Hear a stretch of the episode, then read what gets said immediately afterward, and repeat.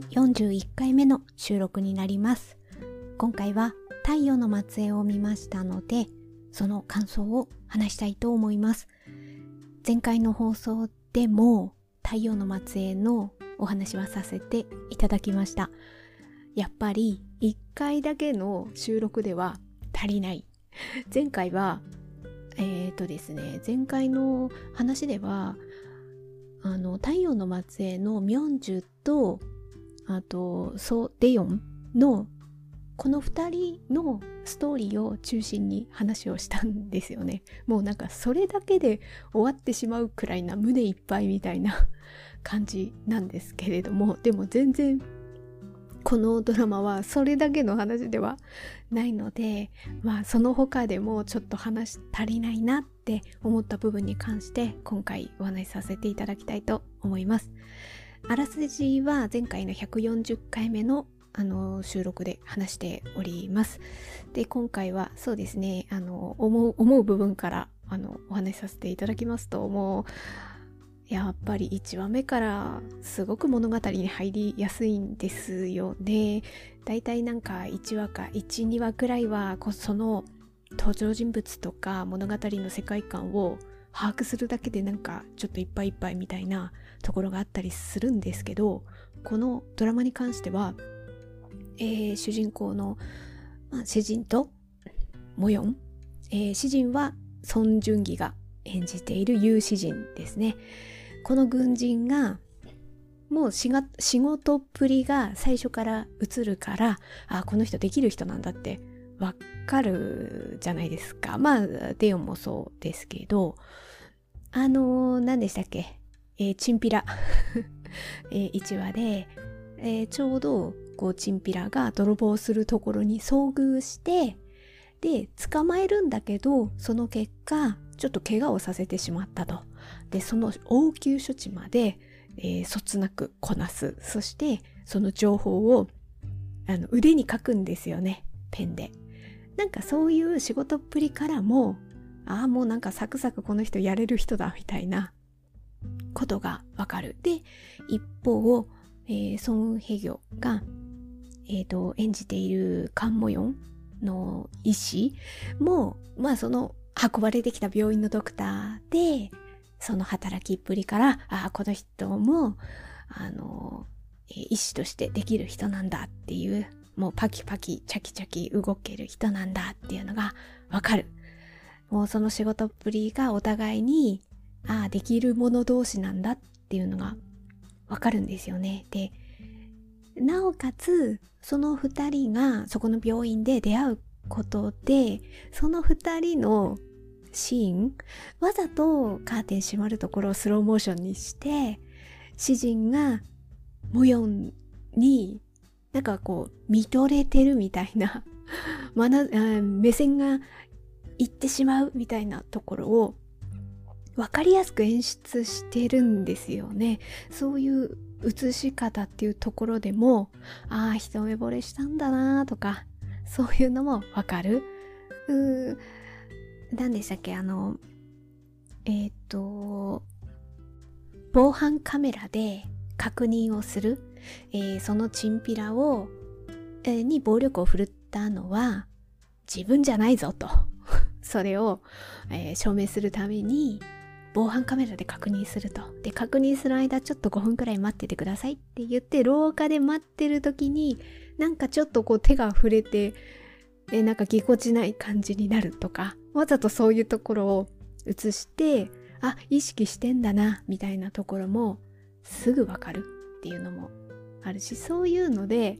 ああこの2人これからどうなっていくんだろうっていうことをなんか引き込まれて私は言ったかなっていう感じもあるあとはまあこれはちょっと前回ともかぶってしまうんですけどミョンジュもそこの病院に駆けつけてなんかデヨンと過去にあったっぽいなこの2人みたいなことがもう1話から、えー、その2人のシーンでわかるんですよね。そういうところでもねえどんなことあったのっていう感じに思う。あとそうそうちょっと飛ばしちゃったんですけどあの詩人がえっ、ー、とねモヨンが まだね詩人を疑っていて警察に通報するわみたいな感じで警察に電話かけようとした時にその電話を奪うその身のこなしもうあれからもなんかすごい動ける男だみたいなことが分かりやすくってそれもなんかこうドキッとさせるシーンなんですよね。もう本当はまはまりますよね1話から。それがすごい分かりやすくてよかったなっていうところはあります。あとはこう吊り橋効果的なやっぱりシーンがあちょいちょいありますよね。最初どこで思ったかっていうのはまあいろんなねあのあこのすごい素敵だなって思うシーンはあるんだけれどもあの詩人とモヨンの2人に関してあの特に思ったのは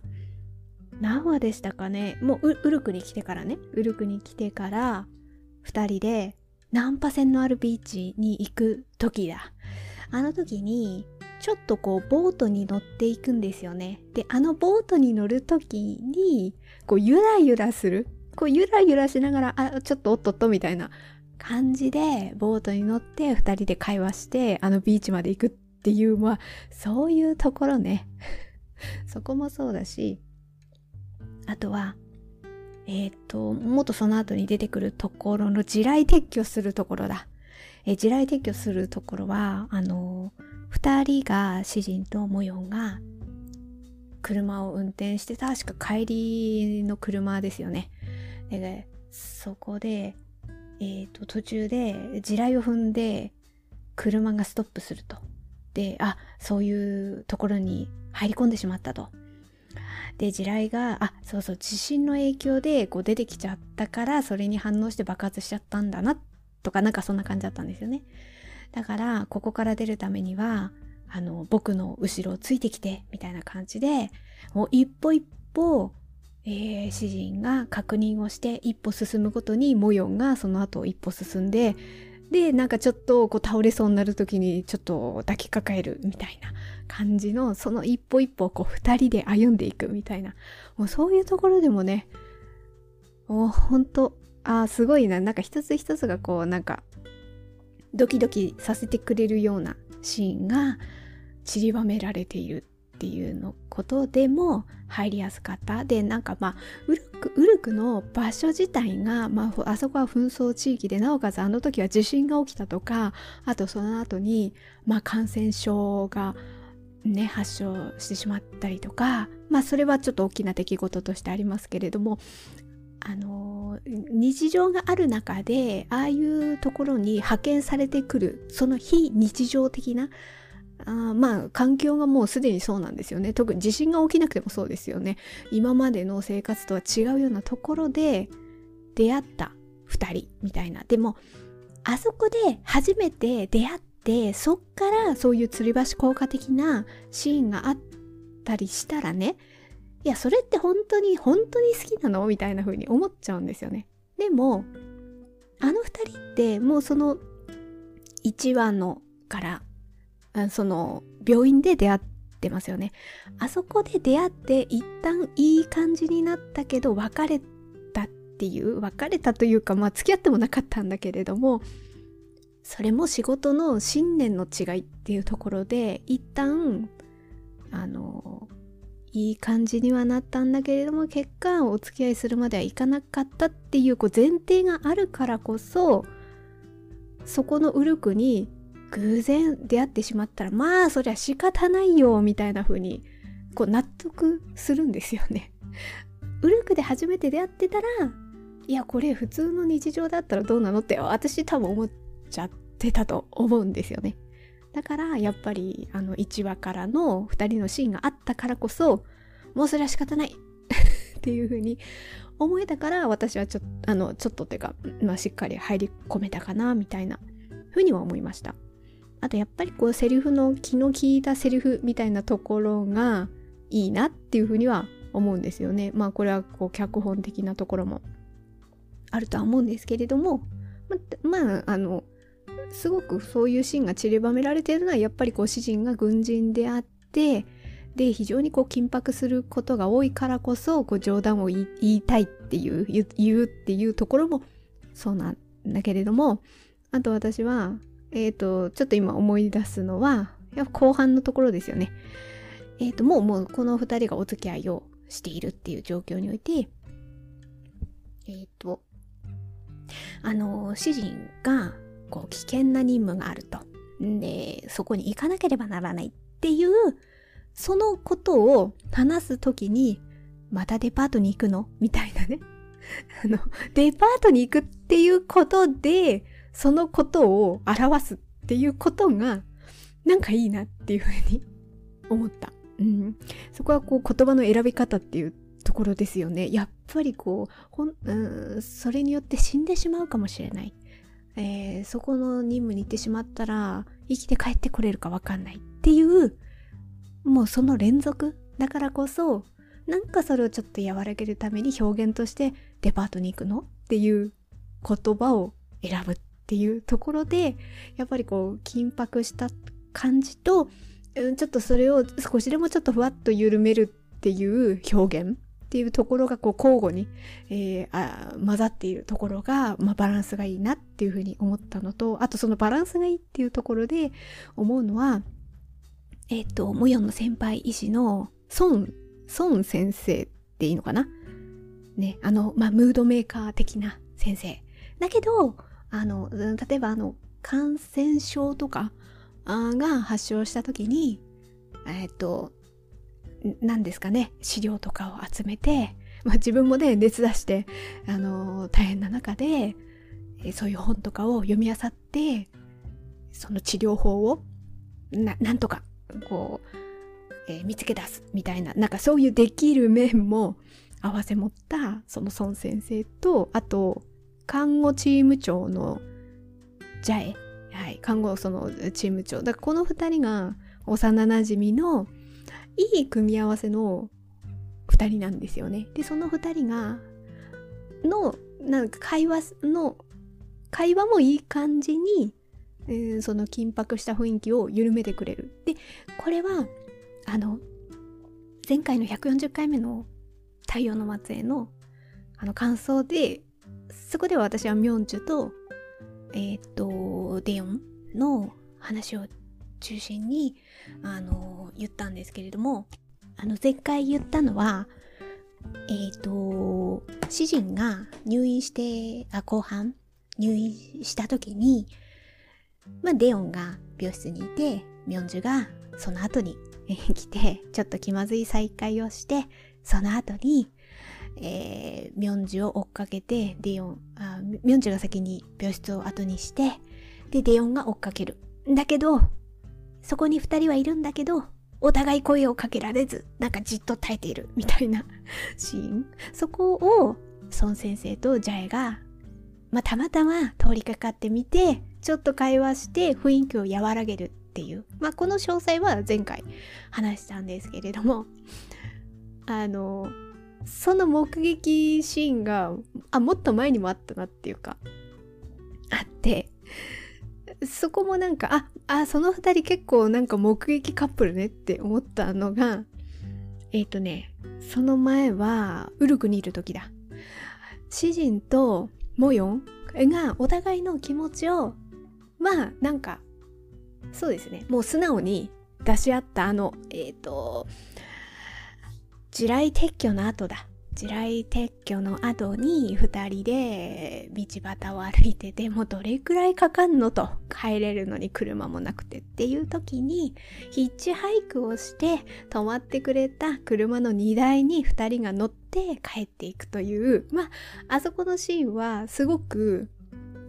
ねあの象徴的なシーンですよね。やっぱり太陽の末裔の中で。まあまあそのそのシーンはそのシーンでもうみんな大好きシーンだと 思うんですけれどもその後ですよね。帰ってきてえっ、ー、と無事に着いてでちょっとなんかぎこちない感じでねじゃあそれじゃみたいな感じで2人がそれぞれの部屋に戻っていくと。でその時は2人がこうお互いをこう見つ見つめ合ってるっていうか会話してる時はわかんないんだけれども、じゃあそれじゃあって言って、なんかお互い別々のね、あ階段登ってって、こっちはこっちで、え、ー、と、部屋を後にしてっていうか、あ、部屋に戻るっていくみたいな感じで、二人で別れた後に、背中が映る時に、あの、ちょっとこう、藁とかで汚れてるんですね。あれで、あ、二人何があったのかなっていうのがなんかわかるみたいなシーンの、そこのところも、また孫先生とジャエさんが 目撃して、いや、あの二人、てんてんてん、みたいな 感じで、二人がこう、ニヤニヤ、まあ、えっ、ー、と、孫先生はニヤニヤしてましたけど、あの、目撃をするっていう時にも、この二人がね、出てくるんですよね。なんかそ、そこでも、こう、ちょっとこう、くすっと笑わ、笑わせてくれるというか、だってそれまでもやっぱいろんなことがあってね、あの、シリアスなシーンとかも、もう結構こうなんか登ったり下ったりじゃないですけど、もうジェットコースター的にストーリーが進んでいく中でね、で、やっと、詩人ともよんが、まあいい感じに、まあでももともと最初からいい感じだったんですけど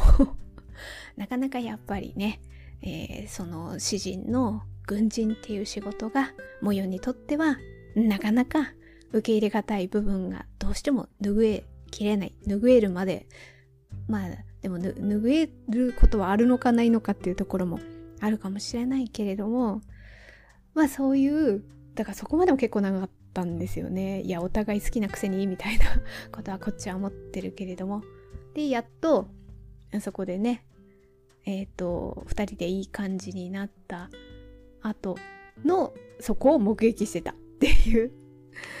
いやこのこの2人の目撃シーンっていうところもなんか私は結構好きだなというふうには思いました。あとは、これラストなんですよね。えっ、ー、と、本当のラストのラストですよ。よくドラマの中ではありますよね。結局、主人、まあ、主人公、まあもしくはこの重要人物っていうのは、ね、最後どうなるのか、生きてるのか、どうなのみたいなことって、太陽の末裔も、まあ典型的なそれでしたけど、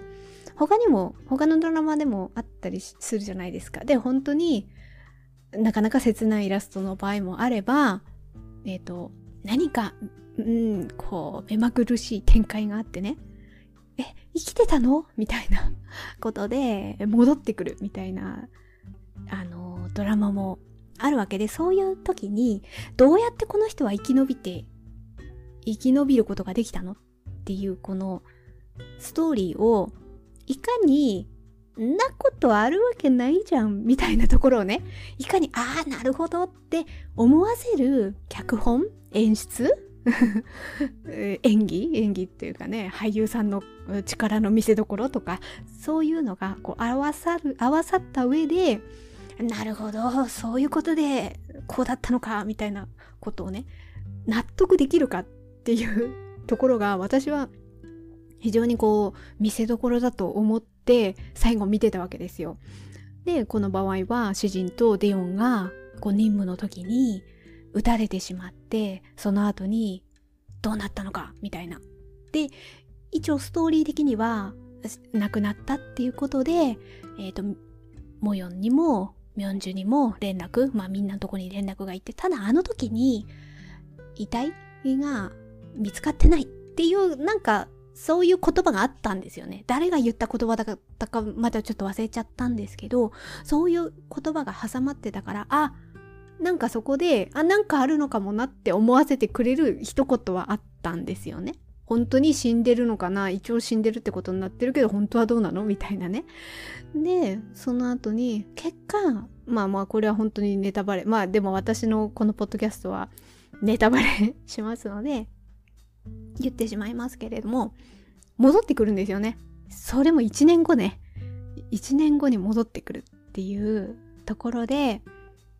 で感動の再会みたいな風になって、で、その後に、じゃあなぜ生き延びられたのかっていう話が語られる。で、大まかなストーリーとしては、撃たれた、撃たれて、その後に地下に閉じ込められると。で、何日間か、何十日間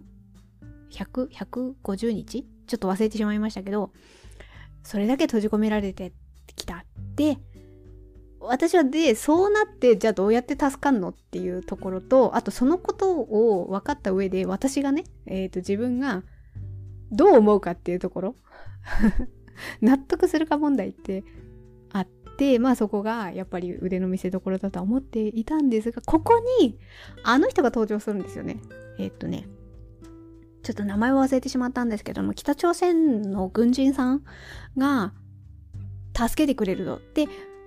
結局それっていうのはその前の段階のストーリーでこの北朝鮮の軍人さんを詩人がその時は詩人が助けて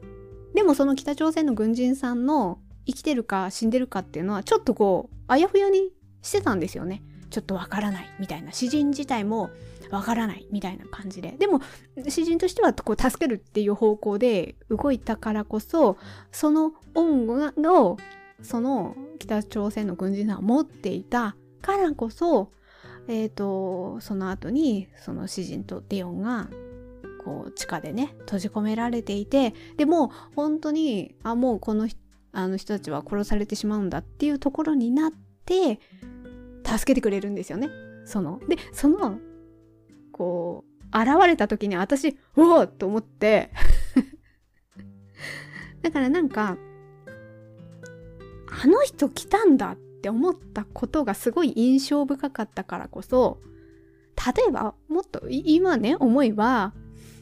いや撃たれて地下閉じ込められてて生きてられるとか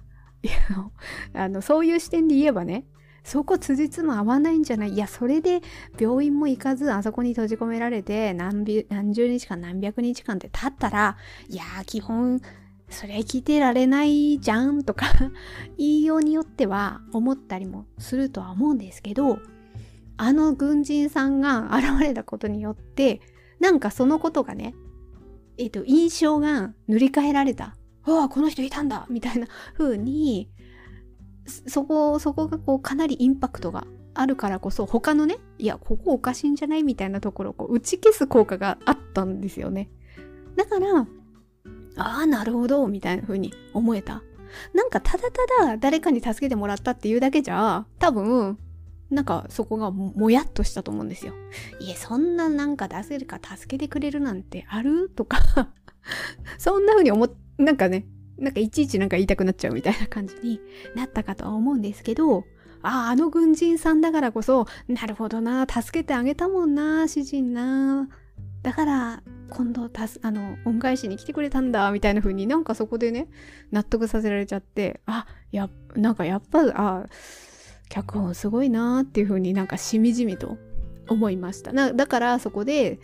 いやそれおかしくないみたいなことをそこまでも思わずにああなるほどなっていう方の印象が残った。だどういう印象を残せるかっていうのはすごく大事だと思うんですよね。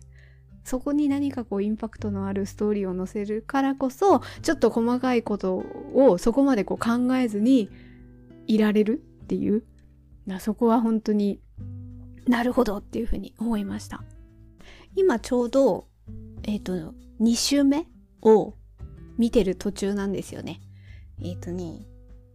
特にまだ今回は2週目なので詩人と模様のストーリーを中心に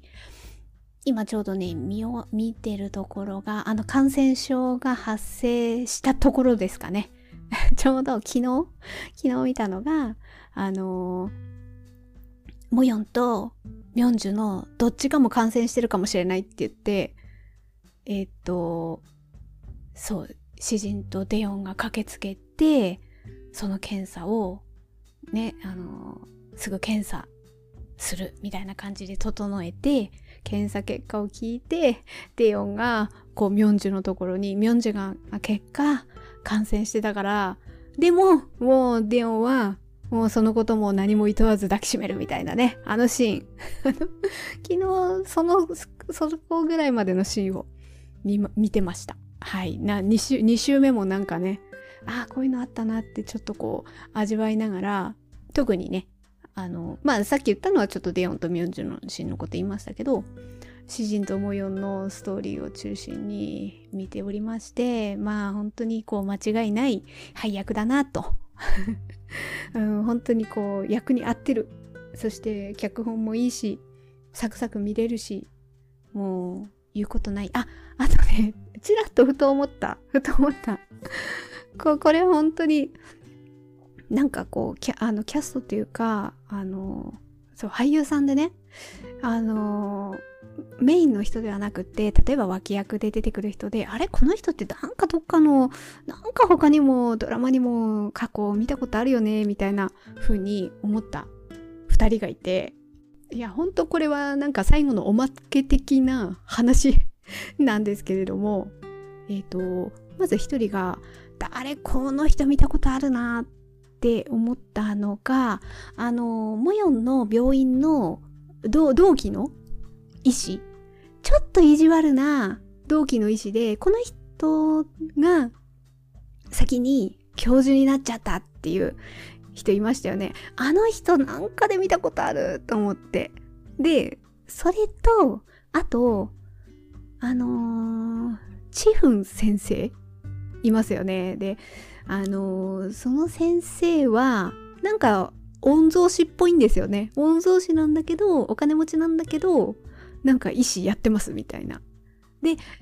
えっ、ー、と、ウルクに派遣されてるから、そこで地震が起きた時に、このね、お母さんが出てくるんですよね。えっ、とね、そのお母さんが、そう、あ、このお母さんを見たことあると思って。で、そのお母さんが、チフンのお母さんが、これまたあの印象深い。シークレットガーデンのあのヒョンビンのお母さん役してた人なんですよね。もうこういう役でこの人はもうたくさん 出てんのかなみたいな風に思って。で、で、この二人をなんでそのあのモヨンのね同期のちょっと意地悪なあのドクターとこのチフン先生のお母さんをなんでこの二人を挙げたかっていうと私ちょっとポッドキャストの方でちょっと前に、えっ、ー、と、魔女の楽園っていうドラマの感想を語ってるんですよ。あそこでもこの二人が出てくるんですよ。で、この二人がそのドラマでは母娘役で出てるんですよね。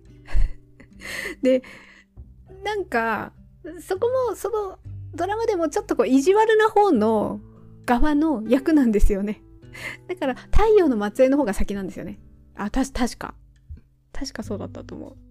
私これね、あれなんですよ。韓ドラノートっていうのがね、ありまして、ノートに書いてんですよ。キャストとか、ドラマを見た、あのー、まあ、ドラマのタイトルもそうですけど、何年の、